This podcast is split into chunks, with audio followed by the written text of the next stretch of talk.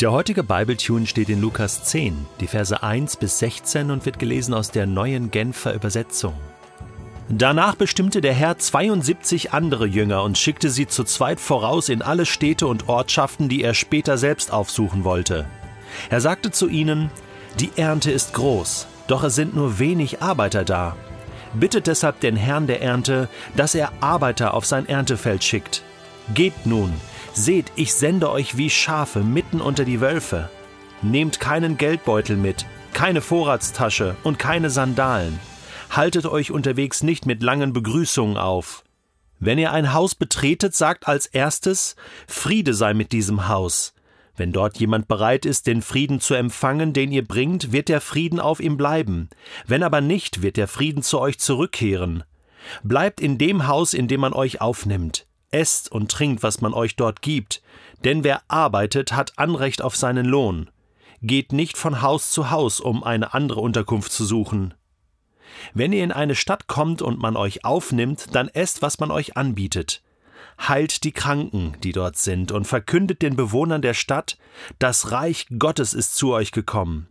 Wenn ihr aber in eine Stadt kommt und man euch nicht aufnimmt, dann geht durch ihre Straßen und ruft, selbst den Staub, der sich in eurer Stadt an unsere Füße geheftet hat, wischen wir ab, damit ihr gewarnt seid.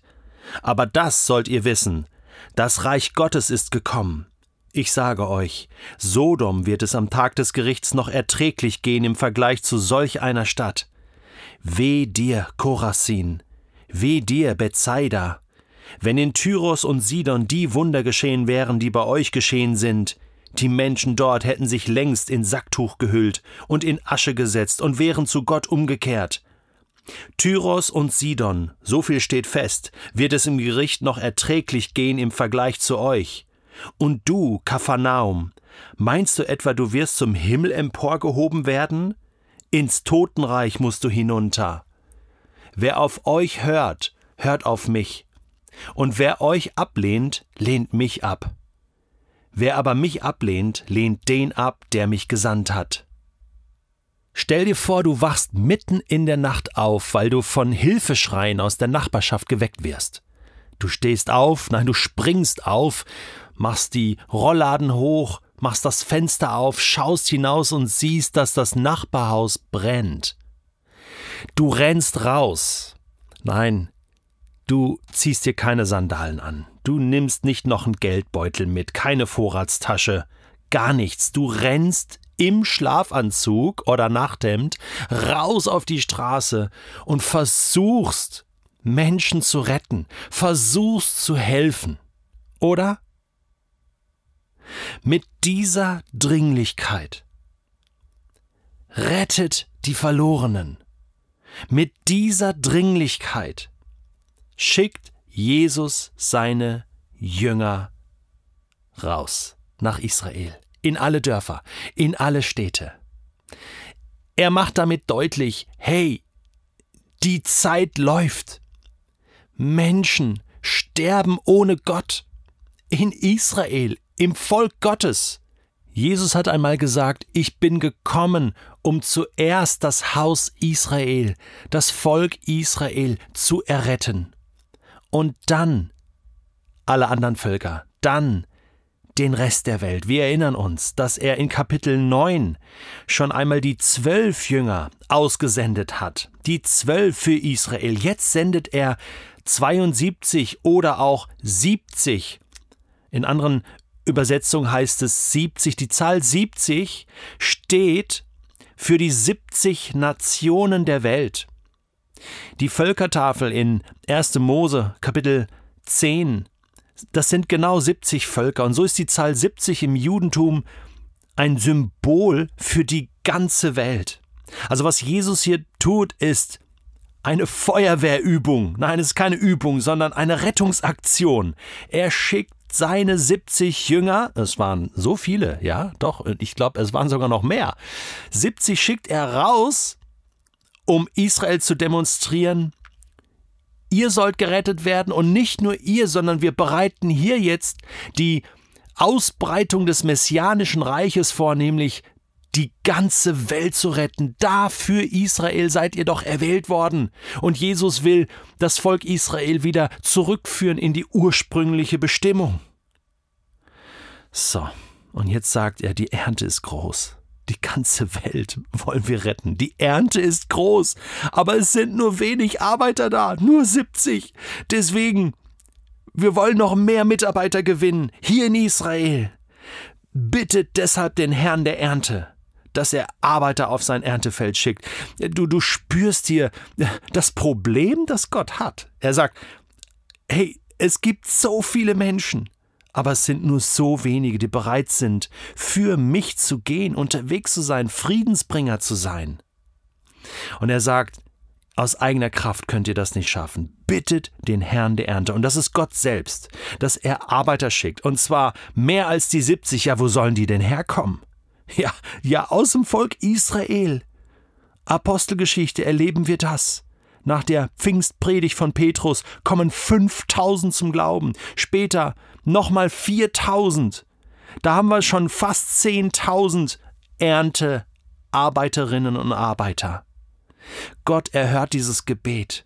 Und Weltmission ging von Israel aus. Paulus zog dann los auf seine Missionsreisen. Oh ja, Jesus hat sein Versprechen gehalten.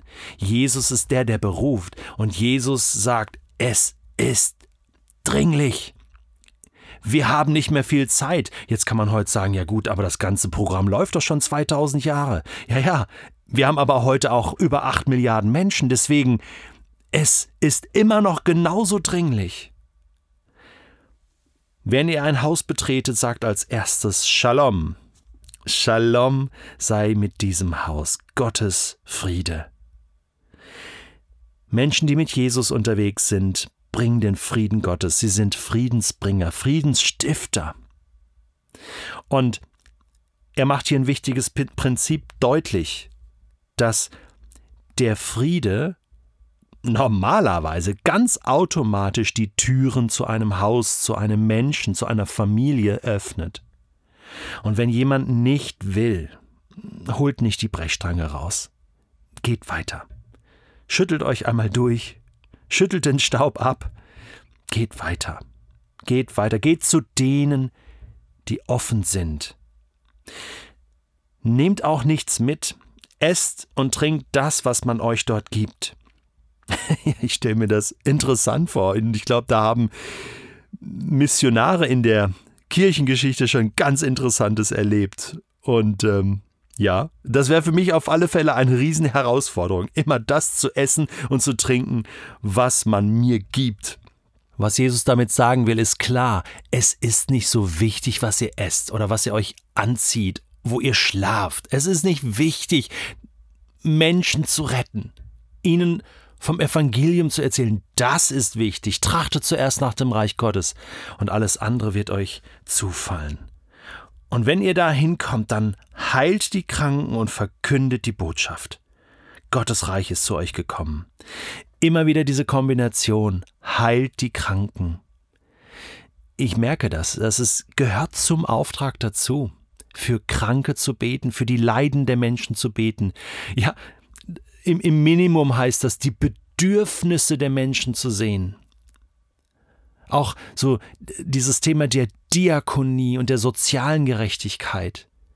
Du kannst einem Hungernden nicht nur einfach die Bibel bringen, du musst ihm auch Brot bringen, oder? Ich meine, das ist das Minimum. Das sollst du tun, wenn du zu Jesus gehört, hörst. Diesen Becher mit kaltem Wasser, das ist das Minimum. Und dann kannst du auch sagen, Gott liebt dich, oder? Sonst stirbt er vor deinen Augen. Dann kannst du ihm auch nichts mehr sagen. Jesus ist so praktisch, so pragmatisch, so einfach, so simpel. Heilt die Kranken, verkündet das Evangelium. Und dann fängt Jesus an zu klagen. Und man spürt die, die Traurigkeit, vielleicht vermischt mit ein bisschen Wut und Zorn. Korasin, Bethsaida, Kapernaum oder Kapernaum. Das sind seine Städte. Petrus, Andreas, Philippus kamen aus Bethsaida. Jesus ist hat lange Zeit in Kapernaum gewohnt und er hat da gewirkt. Er hat viele, viele Wunder getan. Er hat alles investiert, alles gegeben. Und die Menschen, sie haben Jesus abgelehnt. Die meisten. Sie haben Nein, danke gesagt.